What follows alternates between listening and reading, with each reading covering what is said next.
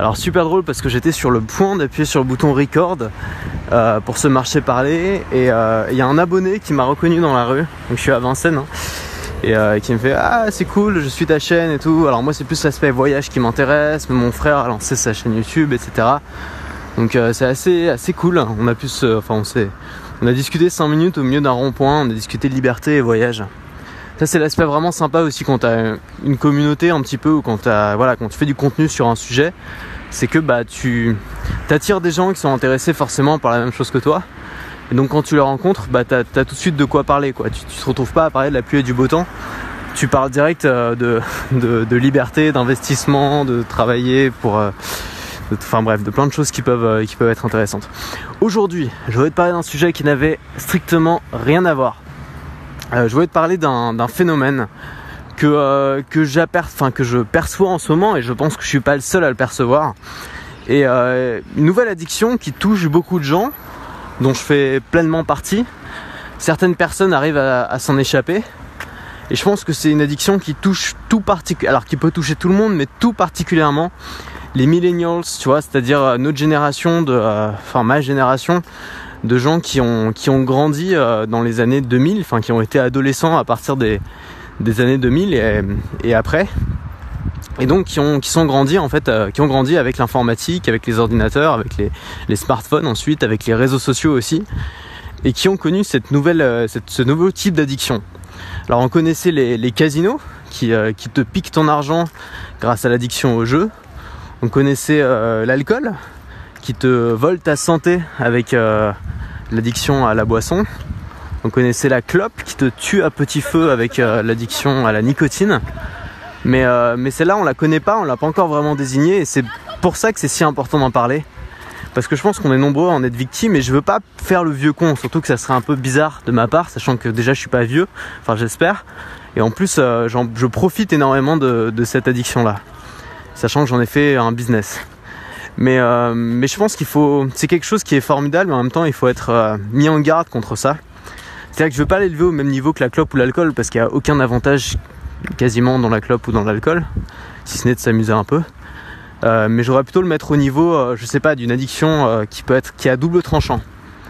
Quelque chose qui peut, je sais pas, par exemple l'addiction au travail, tu vois, le work, ce qu'on appelle le work alcoolism, l'alcoolisme de travail, qui consiste à aimer tellement son travail qu'on en devient complètement addict, qu'on passe sa journée à checker ses mails, qu'on est tout le temps la tête dedans, et donc du coup qu'on passe un peu à côté du reste de sa vie ça peut être génial. Évidemment, si tu es Elon Musk euh, ou Steve Jobs, euh, c'est plutôt bien d'être intéressé par ton boulot. Mais, euh, mais ça peut aussi te, bouffer un peu le reste de ta vie. Et je pense que c'est le même type d'addiction. C'est une addiction qui, à la base, peut être assez positive, mais en même temps qui peut, être, qui peut un peu te détruire, te pourrir la vie au quotidien. Et cette addiction, je pense que tu l'as vu arriver, c'est une addiction aux réseaux sociaux, aux nouvelles technologies, à ce petit appareil qu'on a dans nos poches, qu'on a besoin de toucher pour se rassurer qu'on a besoin de checker en moyenne, je crois, 200 fois par jour pour vérifier qu'on n'a pas reçu un truc important, qu'on a besoin de scroller, scroller vers le bas. Parfois, tu te rends compte que tu es sur Twitter ou sur tes mails, que tu attends un truc important et que tu scrolles, tu scrolles, tu scrolles 20 fois, 30 fois de manière frénétique. Euh, un peu comme un drogué, tu vois.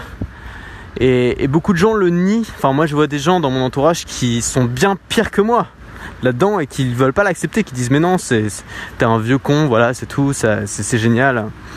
Et en fait, je pense pas que ce soit si génial que ça, je pense qu'il y a quelques petits problèmes. Et le problème numéro un, c'est que euh, le job des gens qui travaillent chez Facebook, ou chez euh, Twitter, ou chez Snapchat, c'est de te capturer un maximum de ton attention. C'est-à-dire que tu as des milliers de personnes qui sont extrêmement intelligentes, qui sont payées pour créer des mécanismes qui vont faire que tu vas revenir systématiquement dans une application. Pour faire en sorte que tu vas scroller systématiquement, pour faire en sorte que tu vas cliquer systématiquement sur les notifications. Chaque détail, le fait que la notification soit rouge et apparaisse de telle façon, chaque son que fait l'application, chaque détail de design a été pensé pour que tu restes un maximum de temps sur ces applications. Et ce que je voudrais dire, c'est que l'idée c'est pas de s'auto-flageller, c'est pas de notre faute, on n'est pas vraiment responsable de ça. C'est juste qu'il y a des gens très intelligents qui sont payés très cher et qui sont très nombreux pour te capturer ton attention. Et donc forcément ils y arrivent, forcément ça marche. Et c'est comme ça que sont conçus les réseaux sociaux. Il y a pas mal de, gens qui montrent les parallèles entre un réseau social et entre un casino, par exemple. Et il te dit que c'est un peu la même chose. Il y a plusieurs mécanismes qui entrent en compte. Par exemple, the fear of missing out, ce qu'on appelle FOMO en anglais. Alors ça c'est un peu des, nouveaux mots, tu vois, mais euh, c'est bien de les désigner parce que ça permet de mieux les combattre. The fear of missing out, c'est aussi quelque chose qui peut euh, causer ta perte euh, en investissement, enfin tu vois en bourse par exemple, c'est la la peur de rater quelque chose.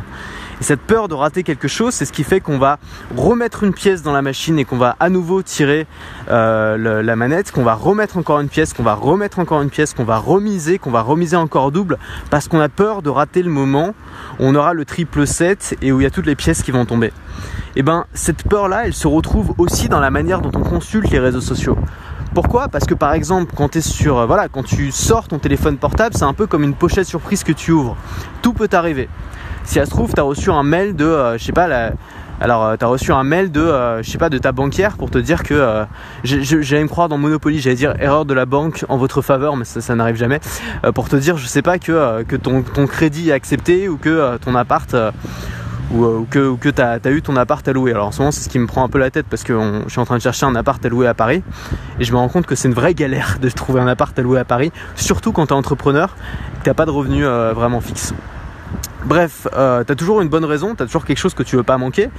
Euh, t'as envie d'aller voir sur Facebook, t'as envie d'aller voir si on t'a tagué sur une photo, et si c'est la honte, t'as envie d'aller voir s'il y a, euh, je sais pas, la fille ou le mec de tes rêves qui vient de, t'envoyer un message.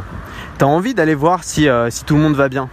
Et on se retrouve dans des situations où on n'ose même pas sortir de chez soi sans avoir son téléphone portable parce qu'on se dit et si il se passait quelque chose de grave? Ou alors et si je passais à côté d'un événement important? Et je sais pas si ça t'est déjà arrivé, mais euh, la dernière pense à la dernière fois où tu as passé une journée sans connexion internet. Alors peut-être t'étais, euh, je sais pas, t'étais, euh, euh, t'étais dans, dans, une journée dans un bois où il n'y avait pas internet, ou alors t'avais oublié ton téléphone portable. Et rappelle-toi quand t'es arrivé chez toi et que tu t'es rué sur ton téléphone portable et que t'as eu l'impression d'avoir raté énormément d'événements importants. Et pense à tous les gens qui avant partaient en voyage plusieurs mois et qui avaient aucune nouvelle, pas même des nouvelles de leur famille proche. Et on se retrouve à être là, à avoir besoin d'avoir la possibilité d'avoir des nouvelles tout le temps, avoir besoin d'être connecté tout le temps. Et c'est quelque chose littéralement qui peut vraiment nous bouffer, je pense, et qui peut causer de gros problèmes. Et on, le voit dans les écoles. Alors, les profs peuvent avoir tendance à exagérer un peu le problème, c'est possible, mais je pense pas que ce soit tant le cas que ça, parce que j'étais à l'école il y a pas si longtemps et je l'ai vu de moi-même. C'est que euh, bah il y a des. Attends, est-ce qu'il y a une moto qui a décidé de. Voilà. Euh, c'est que, qu'est-ce que je disais du coup? Euh, C'est qu'il y a des problèmes d'attention qui sont de plus en plus fréquents. Et moi, je me souviens quand j'étais à l'école, j'avais de grosses difficultés avec ça. J'avais de grosses difficultés à me concentrer pour réviser mes cours, pour apprendre mes leçons, parce que j'étais parce que j'étais déjà dans ce milieu-là, j'avais déjà un ordinateur, il y avait tellement de choses fascinantes qui se passaient derrière cet écran que je me disais mais j'ai pas du tout envie d'aller faire de l'algèbre alors qu'il alors que il y a toutes ces choses incroyables que je peux aller voir et qui existent et qui sont disponibles à portée de clic. Et, les profs comprenaient pas ça à l'époque. Peut-être que maintenant ils, le comprennent, mais à l'époque ils comprenaient pas. Ils disaient ouais Antoine est irrégulier, Antoine euh, ne travaille pas, tu vois. Alors que c'était c'était pas vraiment ça. C'était même pas que je voulais pas. C'était même pas que je méprisais ça. C'est juste que je n'arrivais pas à me concentrer dessus. J'arrivais pas à me mettre sur une leçon et à passer deux heures, trois heures dessus à lire sans discontinuer un truc qui m'intéressait pas des masses et à essayer d'intégrer cette information alors que j'avais un téléphone portable à côté et un ordinateur de l'autre. Et je pense qu'aujourd'hui les profs le voient de plus en plus et disent que les élèves ont de grosses difficultés de concentration. Et on a pu faire le lien de manière, il y a des études qui l'ont démontré, on a pu faire le lien entre la, la consommation des réseaux sociaux et les difficultés d'attention. Et deux études ont aussi montré, donc c'est maintenant prouvé, qu'on a fait le lien aussi entre le temps passé sur les réseaux sociaux et la dépression. Et je crois qu'en moyenne, les gens qui passent plus de temps sur les réseaux sociaux ont 50% de chances supplémentaires d'être dépressives. Notamment chez les jeunes, notamment chez les enfants ou chez les ados. Et, euh, et, moi, c'est vraiment quelque chose qui me, qui me préoccupe, tu vois, parce que je me dis, euh, on, c'est vachement bien, tu vois. Évidemment, je suis pas du tout en train de cracher dessus parce que, voilà, moi, c'est sans Internet, je ferais pas ce que je fais aujourd'hui. Ça me permet d'avoir une liberté immense, ça me permet de diffuser mon message à plein de gens, ça nous permet, là, en ce moment, d'avoir cette conversation et je la trouve géniale et je pense qu'il y a plein de choses formidables qu'on trouve sur Internet. Mais malgré tout, euh, bah, quand on a créé Internet, on pouvait s'imaginer que euh, ça allait être génial, que la plupart des gens allaient devenir savants, qu'ils allaient passer leur journée sur Wikipédia à apprendre des tas de choses. Et finalement, on se rend compte que la plupart des gens bah, sur Facebook Messenger et jouent à, Candy Crush, tu vois, et regardent des films sur Netflix. Et, on est dans une société en plus de. C'est pas vraiment. Les, j'ai pas envie de jeter la pierre à un acteur en particulier, je pense que c'est un tout. Mais on est aussi dans une société du divertissement constant. C'est-à-dire qu'on n'a jamais eu autant de divertissement à portée de main. Imagine-toi juste il y a 100 ans. On est en, euh, on est en 1917. Euh, je sais même pas, tu vois, le cinéma, c'est pas encore grand chose, on n'y va pas souvent. Euh, le plus grand divertissement, c'est le théâtre et, et, la lecture finalement. Et ta journée, bah, c'est d'être avec des gens, de discuter avec ces gens-là, de jouer si t'es enfant avec ces gens-là, de de, je sais pas moi, de, ouais, de lire le journal, de lire un bouquin, et éventuellement, si tu as la chance et que tu as un peu d'argent, d'aller euh, au théâtre. Et aujourd'hui, bah, c'est la définition pour beaucoup de gens d'une journée mortelle, tu vois, d'une journée chiante, d'une journée où on fait rien, d'une journée où on s'emmerde. Alors que, euh, en fait, bah, tu, fais des trucs. Bref, euh, je m'égare un petit peu. J'aurais peut-être dû faire un plan pour celle-là. c'est l'inconvénient des marchés parlés, c'est que tu te balades et que tu te perds un petit peu dans, ce que tu as à dire. Mais je voulais juste te dire que moi, c'est vraiment quelque chose qui me préoccupe, c'est quelque chose duquel j'essaye aujourd'hui de me déconnecter, de m'échapper. Par exemple, aujourd'hui, euh, bah, je, suis, allé à la bibliothèque, euh, à, la, bibliothèque, euh, comment s'appelle déjà, à Beaubourg, et j'ai pas pris mon portable, tu vois, j'ai laissé à la maison pour essayer de me déconnecter, pour essayer de penser à autre chose, pour essayer de, de réfléchir, pour essayer de trouver des bouquins et trouver la réponse à mes questions dedans. Et j'ai juste pris un petit bout de papier avec un stylo et j'ai noté les idées qui me passaient par la tête. À un moment, j'ai une idée pour un podcast, j'ai noté euh, pour ne pas les oublier. Et je me rends compte que bah, je suis vraiment devenu euh, assez dépendant de mon iPhone, tu vois. C'est-à-dire que j'utilise pour les, cartes, j'utilise bien sûr pour communiquer, mais aussi pour avoir les cartes, pour savoir où je vais, pour savoir quel est l'itinéraire le plus rapide, euh, pour checker mon compte bancaire, pour faire tout un tas de choses dont on n'avait pas forcément besoin avant. Euh, et, je me rends compte que euh, bah, ces nouveaux casinos, finalement, qui, sont où des gens très intelligents sont payés pour nous voler notre temps, on ne devrait pas forcément les laisser faire. Et euh, si c'est pas fait de leur côté, si du côté de ces entreprises qui, qui nous volent notre temps, il bah, n'y a pas d'effort qui est fait pour moins le faire parce que c'est pas forcément dans leur intérêt. Ça peut être fait de notre côté. Ça veut dire que nous, on peut prendre des mesures, nous, on peut faire attention, nous, on peut se déconnecter. Ça peut commencer par, par exemple, laisser le téléphone sur la table du salon quand tu vas dormir, jamais faire rentrer le téléphone dans la chambre. Moi, c'est quelque chose que je fais déjà depuis un moment. Ça t'évite quand tu te réveilles au milieu de la nuit de pas avoir euh, directement la lumière bleue de ton écran qui te qui t'empêche de te rendormir. Ça évite aussi que la première chose que tu fais en te réveillant ce soit de consulter ton téléphone de manière frénétique. Et, euh, ça te permet de dormir de manière plus calme aussi, j'ai l'impression.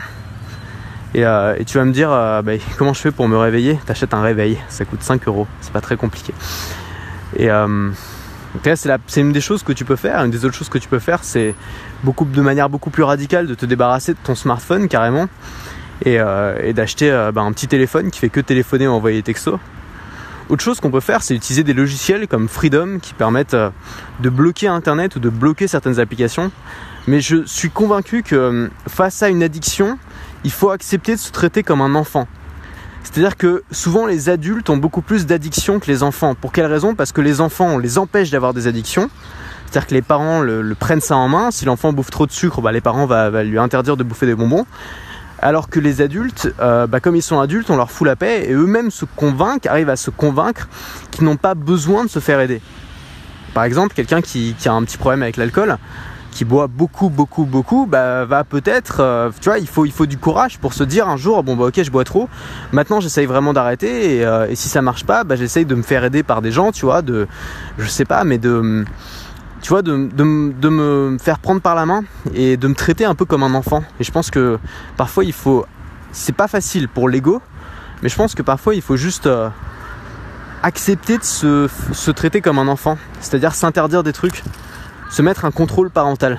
Parce que on pense toujours à mettre des contrôles parentaux pour les enfants, on pense toujours à préserver les enfants, à, aider les enfants à pas pas avoir ces addictions, mais on pense rarement à le faire avec les adultes, on pense rarement à le faire avec soi-même tout simplement. Et je pense que c'est suffisamment difficile comme ça de euh, se séparer un peu de son portable et de pas être toujours en train de le triturer, en train de checker et en train de d'essayer de se rassurer pour en plus euh, bah, avoir tout le temps le portable dans la poche et avoir tout le temps cette tentation dans la poche. C'est exactement comme un alcoolique qui a tout le temps sa petite flasque de vodka dans la poche arrière. Évidemment, c'est pas la meilleure façon de s'arrêter, c'est pas la meilleure façon de réduire. Donc je suis pas en train de dire qu'il faut tout arrêter, je suis en train de dire que pour moi c'est un problème à prendre en compte, c'est quelque chose duquel j'essaye de, de m'éloigner, j'essaye en tout cas de, de me rendre un peu plus indépendant face à ça, de retrouver la concentration. Il faut savoir que le cerveau, c'est un organe qui se euh, qui, apprend, qui apprend. C'est comme les muscles en fait. Tu peux l'entraîner. Tu peux réentraîner ta concentration en faisant de la méditation par exemple et tout un tas d'autres exercices. Tu peux euh, relancer ton goût à la lecture. Tu peux te repermettre de, de, passer un bon moment devant un format long sans avoir besoin de le couper euh, en allant sur Facebook. Tu peux à nouveau travailler peut-être plusieurs heures d'affilée sans te mettre à bailler tellement que tu as les yeux qui pleurent et que tu vois même plus a marqué. Euh, je pense que tout ça c'est possible à condition d'en avoir conscience avant tout et le but de ce marché parler bah, c'était de que tu dises peut-être ah ouais c'est vrai il y a, peut-être un peu de vrai dans ce qu'il dit il faudrait peut-être que je fasse gaffe voilà c'est tout Maintenant, je vais pas te donner toutes les solutions parce que déjà, je les ai pas. Je n'ai pas toutes les solutions à ça. J'y travaille beaucoup. Euh, mais en tout cas, j'ai juste envie de te donner envie de chercher des solutions à ça si tu te sens concerné par le problème. Et je te dis à demain pour un épisode beaucoup plus conventionnel, puisque les marchés parlés, c'est juste le week-end. À demain.